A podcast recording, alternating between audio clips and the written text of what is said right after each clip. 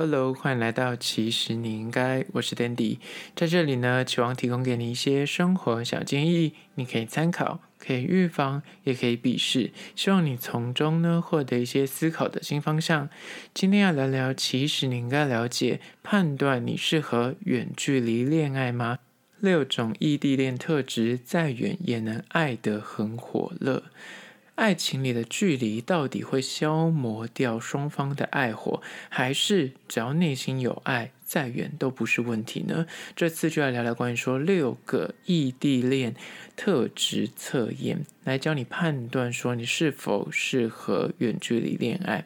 那在实际的进入主题之前呢，来分享一个在台南非常火红的旅馆。叫做友爱街旅馆，之前我有稍微提到一下，但这间旅馆最近在 IG 上可以是非常的火了，在 Agoda 或是什么 Booking 的评价有够高，没有在开玩笑。如果你要订的话，请你提早，maybe 就一个月前就要预订了。他的房间跟他的装潢，整栋都是他们家，所以拍起来非常的壮观。让我来好好的帮你介绍一下这间旅馆。这间旅馆呢，它光是你走进去的第一刹那，你就觉得说怎么会这么香？没有错，它是 Aesop 的那个香氛系列联名，所以它光是在大厅的时候，你就可以闻到香喷喷的香氛味。走进他房间里面，他整个备品啊，沐浴乳啊，洗发露也是 Aesop，然后洗手乳也是，而且我跟你讲加分的是。它的牙膏备品还有什么牙线的基本的嘛，然后刮胡刀也是基本的。它的牙膏备品竟然是 Ora Two，就是日本的那个知名品牌。我本身就是用这个品牌的牙膏，所以看到它，我说怎么会这么高级？而且他们家的就是整体房间的装潢，就是走一种嗯木质调的呃轻工业风，应该这样讲嘛？就它有红色的砖墙，然后呢，它的隔间是有点半开放式，它是把呃开放式的空间，但是它用毛玻璃隔开，就是你的卧室跟洗手台。然后它的浴室跟厕所是分离的，就是在两侧，中间要开两个门才能够进去。但是就是以洗澡来说是蛮方便，就是干湿分离，而且整个空间蛮大，在里面的行李箱不用怕有那种你知道小旅馆行李箱打不开，没有这回事。里面行李箱就是空间绝对值得你开到一个不行，看里面跳舞 dancing 都没有问题。而且必须加分的是，像我之前去韩国住的一些饭店，就是当然是那种价格一两千块的饭店，或是日本也是，日本都相对干净，但是偶尔你在那个白色的床单上面，还是会看到一些污渍啊，还是会看到一些头发、一些毛毛之类的，就是难免偶尔还是会看到，就觉得心情很不好。但这间完全不会，就是干净到那个床单。湿干净的，而且床真的是极度的好躺，连我都好奇说，因为他的床是个 king size，就你一个人睡，你可以在里面翻转三圈半，也不会跌下去，有够大，有够软，而且自己本身就是对床是蛮就在意的，就像我之前睡一些饭店，就是韩国的那种旅店床，就会觉得不好睡，会太陷，或是里面弹簧，你可以感受得到，但这间。躺上去就是完全无感，一觉到天明，非常柔软。然后它的棉被啊，或者它的被单也是都非常的滑顺。整体睡起来的感觉就是很好，而且香喷喷的，干净度也很好，因为它连那个拖鞋都是皮革的，就是整体在里面就是觉得说啊，自己像在花个小钱就可以享受到不错的居住品质。尤其你人都到台南去了，你就想说好好的享受一下的话，就先不要错过。它除了刚刚说的那种套房之外，它也有那种就是背包客，就是那种一个洞的，或是那种呃，就是比较多人住的那种上下铺的。你就可以选择依照你的价位，你是要走什么样路线风格？你想享受的话，就住套房。那如果你就是穷游路线的话，它那个就是背包客，它好像是在三楼那边有个就是交易厅，即便你是住楼上的客房，也是可以去交易厅。交易厅是它这间。饭店最大的一个特色，有够美，真的就是宛如韩剧。外面有一堆布景，你真的拍到，你真的，你这样可以花一两个小时拍照都没有夸张。就有些那种帐篷啊、吊床啊、那种什么吊椅啊，然后里面有一堆的那种呃坐垫啊，室内空间还是可以自己买东西去煮，还有开放式的一个中央厨房，是你可以自己，它有些调味料在那里，你可以自己买一些东西过去煮。那尤其我觉得它非常适合，就是三五好友。一起去台南玩的时候，晚上就在那里喝啤酒，然后聊天、玩桌游啊，闲聊到半夜，再回去自己的房间睡觉，非常 chill。如果你本身非常爱拍照，我觉得这间绝对不要错过，你绝对不会失望。而且它价格我觉得相对亲民，真的是 CP 值有够高，而且里面的工作人员也非常的亲切。你想要吃什么东西或什么事情可以问他，而且他的钥匙给你的时候，他要顺便给你一本旅游书。所以如果你本身就是不太喜欢做功课的话，就你到现场去，他会给你一本旅游书，你可以稍微翻阅一下，大概知道周遭有什么吃的。而且它就是位于友爱街，友爱街附近其实蛮多吃的，离国华街就是你走路大概不到两分钟，过个马路就到了。附近有就是知名景点，就是台南美术二馆。然后友爱街其实就什么友爱街牛肉汤，旁边有个市场，那个市场有那种开到晚上的面馆啊，然后一些甜品啊，因为它这是市场，所以早上也有一些早市的东西。那再走过去远一点，有什么碗粿啊、米粉汤啊，就是白糖柜啊这些东西，就是会让你觉得说住在那里超方便。然后你要去。别的地方，比方说去远一点，什么花园夜市啊，或是吃那个什么文章牛肉汤，或是呃赤坎楼啊、孔庙，那个都是骑车就是一定会到的，就是不远，真的不远。所以对于就是你要去各个地方玩，我觉得这个点是蛮好的。那除非是那个亿载金城啊，那就比较远一点。那这个点我是大推。虽然我讲完之后，觉得有讲跟没讲一样，因为。大家想去台南的话，你搜寻就一定会搜寻到这个评价超高。但是我个人觉得说，如果你近期有去台南的规划，这间，请你现在立马手刀去订起来，不要错过了。好了，就是关于说今天的小推荐，友爱街旅馆详细的资讯呢，我要放到其实你应该是限动二十四小时之后放到旅馆的栏位去，那大家可以按图索骥，有趣的话可以去踩点。回到今天的主题，判断你是否适合远距离恋爱，六个异地恋特质，你是否拥有呢？第一点就是享受报备，热爱分享生活的点滴，你是否有这个特质呢？如果你谈恋爱是一个超级爱报备的人，而且很喜欢就是不停的跟你的另一半就是传照片啊、聊天也好、文字讯息往来也好、视讯也好。如果你有上述这个特质呢，就是适合谈远距离恋爱的人，他们都是些共同的这个特质。怎么说呢？因为你必须，你必须热爱分享生活的大小事给对方，而且你必须是打从心里觉得乐此不疲。不会觉得很烦，不会觉得很腻，不会觉得很吵，不会觉得这件事情让你有负担。如果你有这个心态的话，那表示你很适合谈远距离恋爱。因为远距离恋爱就是你没有办法随时在他身边，所以你就是得要靠自己去经营、去分享。从三餐你到底吃什么啊？你到底就拍照给他看一下、视讯一下，或是整天的所见所闻，看到什么有趣的新闻啊、梗图啊。爆笑的网络新闻啊，你就是一个喜欢分享的人，这种芝麻蒜皮的无聊小事，你都很乐于跟对方讲，而且你会立马想要跟另一头的那个人。要聊这件事情的话，那你就非常适合谈远距离恋爱。因为如果你本身是一个很讨厌打字、很讨厌讲电话、很不喜欢视讯的人，那真的是远距离恋爱你谈久，你真的就是会宛如没有在恋爱。所以你必须是一个非常享受报备、热爱分享生活点滴的人，你就适合谈远距离恋爱。这是第一点。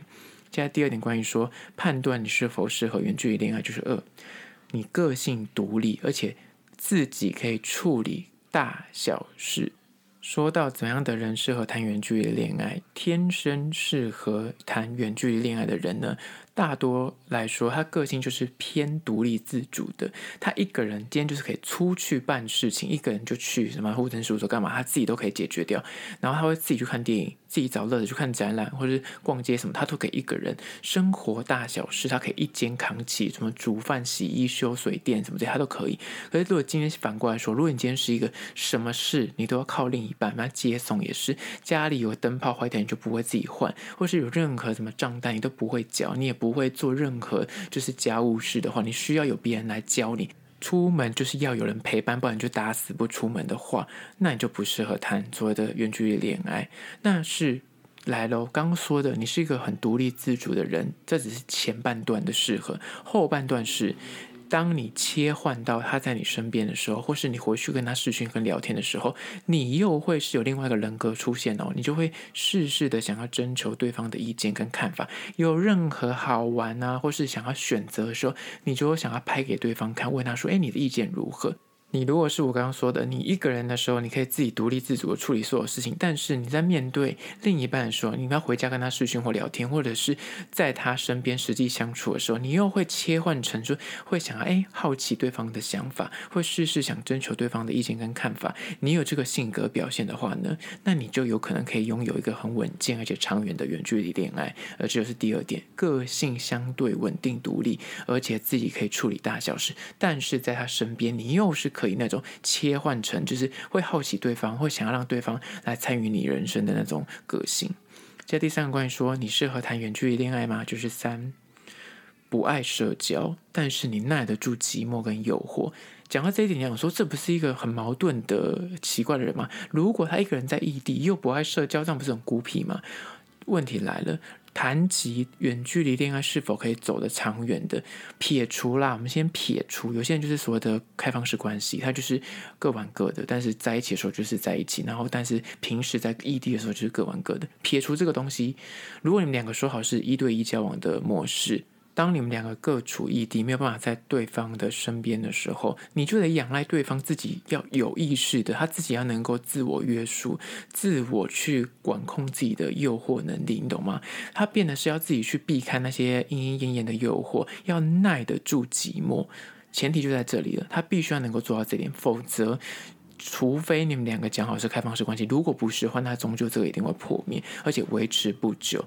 如果你们两个可以讲好，而且我刚刚讲到一个前提是他不爱社交，为什么？一定要不爱社交。他如果太爱社交，就是到处趴趴走的话，另一方可能就是心理压力也会极大。除非是两个人就是那种啊，就是说放牛吃草、放风筝心态的恋爱模式的话，那可能双方都是心很开阔。但是如果有其中一方是比较害怕对方说，诶，他是不是会出去干嘛干嘛的？那其实这段关系就很容易会破灭。而且刚说的，如果为什么他不爱社交，反而是能够让远距离恋爱。比较长远走下去的呢，因为他不爱社交，他的重心就会在他另一半身上，他就会在家里，比方说陪他聊天，或是开视讯，两个人就即便是视讯放着，两个人各做各的事情，他愿意做这件事情，他喜欢待在家里，但是他的陪伴是借由视讯或是文字，或是就聊天这样，那这种他的个性就适合远距离恋爱，而这是第三点。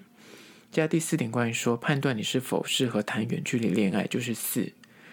甘愿为了伴侣有所牺牲跟付出你的时间，如果有心的话，哪怕两个人相隔再远，也绝对不会是问题。说真的，如果你今天就是真的很爱这个人，然后你的个性又刚好是适合谈远距离恋爱的话，哪怕一个在美国，一个在台湾，还是走了下去。如果有心有爱，纵使双方相隔天涯再远。你也会觉得说，我今天有半天假，我今天有一天的空闲，我也要立马杀到他的旁边去，飞奔到他的所在地，想跟他约个会，吃个饭，给个拥抱也好，看场电影也好。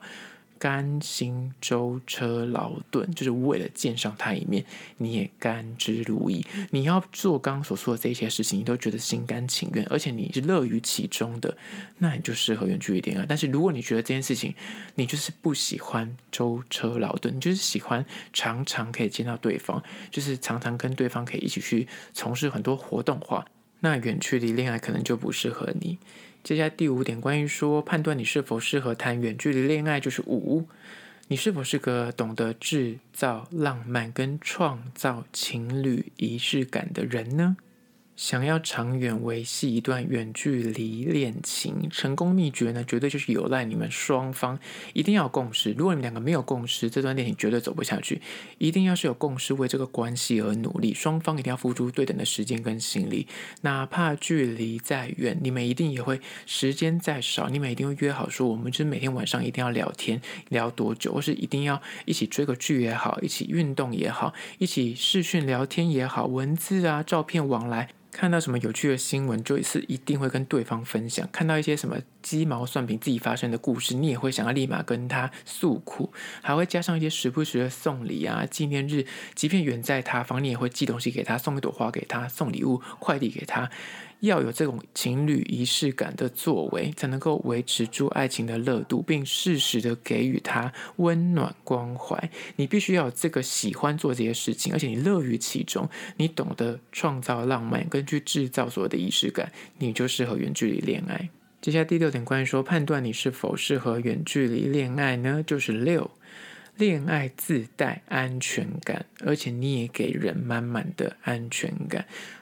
远距离恋爱呢，说穿了，最大的基石除了喜欢那个激情之外，就是你们双方是否有足够的安全感。论及。远距离最容易失败的原因，时常就是散在或是败在双方因为距离变远了，所以呢互动减少。就刚刚讲的，刚好你们其中有一方或是两方都不太喜欢视讯，不太喜欢分享生活，久了之后就慢慢的淡掉那个感情，就会失联。而且久了之后，因为那个心理就会觉得说对方就猜不透对方在想什么，那个安全感就会欠缺，然后这样可能双方各自有生活，少了互动就会争吵不断。感情就会越来越淡，最终恋情只能默默走向破局。但是适合谈远距离恋爱的恋人呢，他们都是有个关键的特质，就是自带安全感，就是自己可以给自己满满的安全感，而且他很信任对方。同理的，你自己很有安全感，你也要给对方满满的安全感，这样关系才会是平衡的，就是。安全感天性在远距离关系是否可以走得久，是否适合远距离恋爱，非常的重要。因为如果两方都是一个对对方非常有安全感的人，那其实你们两个的关系基本上就是不太会有太大的争执。但是反过来说，其中一方只要是那种不安全感比较浓烈的人，就是很容易安全感欠缺的人的话。加上他的对象刚好不能够补足他这个不安全感，那这段关系，即便你们两个再爱，很可能会因为距离而慢慢的走向感情破裂。好了，今天就分享六点关于说如何判断你是否适合谈远距离恋爱呢？异地恋再远也能够爱的火热，这六点你是否符合？好了，就是今天的其实你应该。那对于今天的议题，你有任何意见跟看法想要分享的话呢？不管此刻你收听的是哪个平台，过去按赞订阅。如果你是厂商的话呢，在资讯栏我有信箱，或是可以加我 IG 私讯跟我联系。最后关于说，如果你是用 Apple Podcast 或者是 Spotify 收听的朋友呢，快去按下五星的评价，写下你的意见，我都会去看哦。好了，就是今天的其实你应该，下次见喽。